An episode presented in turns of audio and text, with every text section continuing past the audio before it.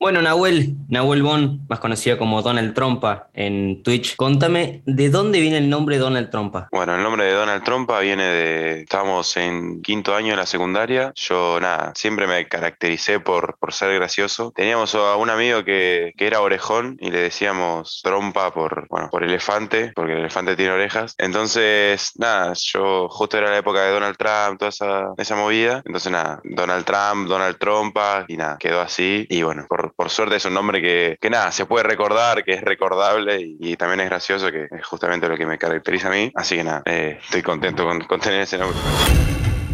Off Stream, las historias detrás del fenómeno. Bueno, muy buenas a todos, sean bienvenidos a otro episodio más de Off Stream, el podcast donde vos escuchás las historias de tus streamers favoritos. En esta ocasión me encuentro con otro miembro de la pradera, con Nahuel Bon, con Donald. Donald, ¿cómo estás? Hola Javi, ¿cómo estás? Eh, bien, bien, todo bien. Muchas gracias por, por la invitación y nada, seguirle metiéndole a esto que la verdad, una, una locura. Bueno, muchas gracias. Y hay que recordarle a la gente también que vos fuiste nominado por Zuko, por Zukwon, por Martín Zunino, en su episodio, que si quieren lo pueden volver en este podcast en Spotify en Apple donde lo estén escuchando y escucharlo porque la verdad que está muy muy bueno también el episodio. Bueno, Donald, ya arrancamos con, con lo que sos vos, con esta charla, como me gusta decirle a mí. 20 años de Buenos Aires, de Liniers, Almagro, por ahí. Contame un poco cómo es la infancia de, de Nahuel, de Donald, ahí en, Buenos Aires? Bueno, yo nada, viví toda mi vida en, Boedo, o sea, en Almagro por ahí. Viví hasta los siete años. A los siete años me fui a España con mi mamá. Estuve allá en España con mi mamá, mi tía. Mi papá se quedó acá, entonces me, nada, me fui para allá con mi mamá. Y a los once volví, volví acá con, con mi viejo, que nada, no lo veía hace cuatro años. Y me fui a Viedma, Río Negro. Me quedé allá en Viedma con mi viejo, que bueno, justo él tenía, tenía una, una novia en Viedma. Entonces me quedé allá hasta los 18, que me volví acá a, trabajar y bueno, ese fue un poquito el recorrido de mi vida en este tiempo. Bueno, sos fotógrafo, sos, trabajas como fotógrafo en la legislatura de, Buenos Aires. ¿Esto también influyó con esto de, tener, de querer estar en, en, muchos lados y estar en muchos lados y conocer muchas culturas, si se quiere? Eh, no, la verdad que no. Literalmente cuando empecé a trabajar, cuando yo trabajo en la legislatura, empecé a trabajar de cerrajero. Eh, estuve un tiempo siendo cerrajero, uno, un año creo, y en 2019, en octubre, si mal no recuerdo, yo, bueno, justo venía haciendo un curso de fotografía y nada, creo que una fotógrafa que había ahí se, se, bajó y yo justo venía haciendo justo el curso de fotografía y bueno, me metieron y ya hace dos años que estoy, que estoy siendo fotógrafo. Y esto de la fotografía también viene un poco de la mano con, con lo que estás haciendo ahora con Twitch. Digo, por, por el hecho de que hay muchas personas que yo les digo que hacen un clic en su vida y se dan cuenta de que quieren hacer algo. ¿A vos te pasó esto de la fotografía que te lleve a Twitch y a comunicación audiovisual si se quiere? Y mira, la fotografía yo antes trataba de de tomarlo en serio. Yo quería ser fotógrafo post legislatura. Yo en la legislatura le saco a los diputados, a las sesiones, eventos. Y la verdad que nunca, nunca saqué fotos post trabajo porque antes quería, me compré una cámara, todo. Pero bueno, nada, nunca saqué fotos, nunca me, me dediqué de lleno a ser fotógrafo, fotógrafo profesional. Solamente lo, lo, tomo como trabajo. Y obviamente que desde que streameo, de que empecé a streamear, lo, lo dejé. Antes obviamente quería, pero bueno, cuando empecé a streamear no quería mezclar las cosas eh, y me quise dedicar al, al stream de lleno. Y bueno, meterme en el stream, que es un mundo eh, hermoso. Y bueno, y esto del stream también te lleva a, a, lo que están ahora, que están a punto de inaugurar la, la, nueva casa de la pradera. Y yo me quedé con algo que dijo Berti en su episodio, que en su episodio, que vos a la pradera llegaste porque fuiste a quedarte a, a comer y ya te quedaste con los chicos en la pradera. ¿Cómo es esa historia? Y me invitaron, bueno, yo conocí a Berti, en persona el único que conocía era Berti, a Yasuko, los conocí a ellos dos, los conocí por la Doc Team, que era una comunidad que, que tenía yo hace un montón de tiempo.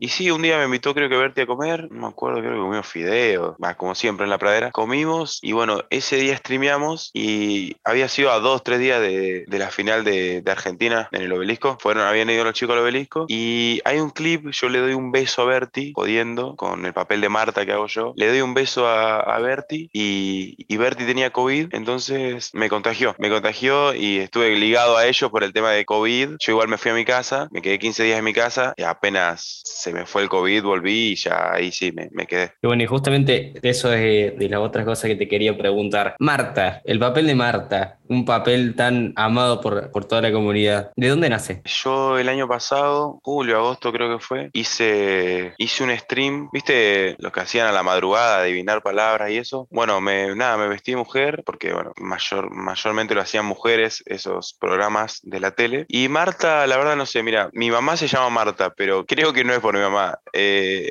no sé, se me ocurrió un nombre, Marta, quedó Marta, y bueno, eh, nada, sí, la verdad muy querido y, nada, espero que vuelva ahora porque ya, ya se la extraña demasiado a Martita. Exactamente, ¿qué es lo que significa en este momento de tu vida la pradera para vos? Yo, nada, yo ya le dije a los chicos, que lo dije en el stream de, la última pradera, literalmente me salvaron porque, bueno, yo en diciembre tuve la, la, mala suerte, si así se quiere decir, son cosas que pasan. Falleció mi papá en diciembre del año pasado, entonces, nada, yo me quedé literalmente solo, mi mamá está en España y yo me mudé solo este año y nada, claramente cuando estás solo viviendo en una casa y es muy reciente lo, que pasó, nada, te maquinás, empezás a pensar en, en, nada, en mi viejo, en todas esas cosas y estar solo es un garrón. Entonces nada, literalmente de que estoy con ellos me salvaron, literalmente me salvaron porque si no fuera por ellos hubiese estado depresión en mi casa solo, llorando. Así que nada, la verdad que literalmente me, no sé si decir la vida, pero me, me, salvaron muchísimo y estoy siempre voy a estar agradecido a ellos de, que nada, hayan aparecido en mi vida y claramente todo, todo pasa por algo. Bueno, siguiendo con, con este tema de, la pradera, ahora están con, con, este tema de la nueva casa y también hablando un poco de, del futuro de lo que, de lo que van a hacer con la pradera. ¿Cómo te ves de acá a un tiempo con todo este tema? Bueno, ahora inaugurando cosas en la pradera, siguiendo con, con lo que es la fotografía en la legislatura. ¿Cómo te ves con todo eso? Bueno, yo siento que nos va a ir bien porque somos un grupo unido y que nos entendemos. Con solo mirarnos sabemos cuándo tenemos que, que seguirla, que, que, que, bueno, que rolear, que no rolear. Yo creo que nos va a ir bien. Hay que meterle tanto a Twitch, más que nada también a YouTube y a TikTok. Hay que, hay que meterle muchísimo. Con el tema de la fotografía,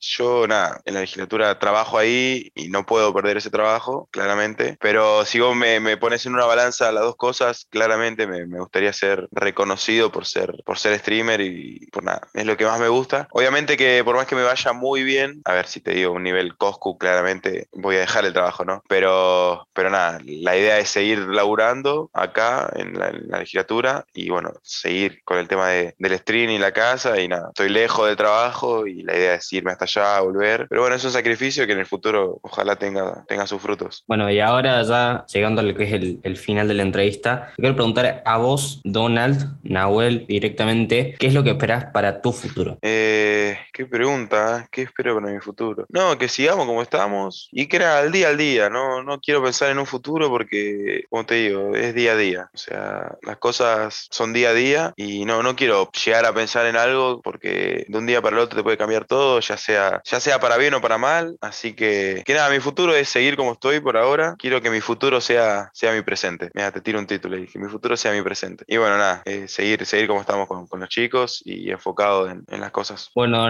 Muchísimas gracias por, por brindarme este espacio, por esta entrevista. Y antes de, de hacer todo el cierre que, que suelo hacer en este, este, podcast, quiero agradecerle también a la gente que está del otro lado porque este es el último capítulo de esta primera temporada que va a tener Off Stream. Así que nada, a vos que estás del otro lado escuchando este episodio, que siempre apoyaste, que le diste a seguir en Spotify, que fuiste y comentaste, seguiste la página de Instagram, todo. Quiero agradecerte y bueno, a cada uno de los streamers que pasaron por esta primera temporada también. Esperemos que se pueda seguir. Quiero agradecer también a la radio heterogénea, que es quien me dio esta oportunidad de salir y me impulsó también un poco a, a hacer este proyecto. Y bueno, nada, a toda la gente que también estuvo del otro lado. Me quería tomar este pequeño atrevimiento de este último episodio para, para agradecerle a toda la gente que está del otro lado y bueno, a todos los streamers obviamente que se pasaron, que la verdad que fueron todos muy copados y, y bueno, esperemos que esto pueda seguir por mucho más tiempo. Así que nada, cuando salga la segunda temporada y todo lo, todo lo que tiene que ver con conseguir este podcast, te lo voy a estar diciendo en el, en el Instagram. Así que nada, si quieren ir a seguir, están todas las redes sociales como siempre en la descripción de, de este podcast. Así que bueno, después de atrevimiento que me tome, Donald, muchísimas gracias otra vez por, uh, por esta entrevista. Y así como Martín te nominó a vos, quiero que nomines a alguien para que venga a una próxima edición de Stream. Eh, bueno, nada, agradecerte a vos por la invitación, por también en parte hacer conocer la vida de cada uno de la pradera, seguirle metiendo con esto en la segunda temporada. Gracias ahí a toda la gente que, que banca, vamos a seguir metiéndole. Y de la pradera no quedó nadie, ¿no? No quedó nadie. Bueno, a ver, te voy a tirar uno, uno polémico, que por ahí te va a ayudar a vos. Eh, Rox, jugador de, 9Z, eh, y nada, quiero que, se lo hagas a él. Porque nada, es un amigo mío y sé que tiene cosas importantes para contar y, va, a estar buena la, la entrevista.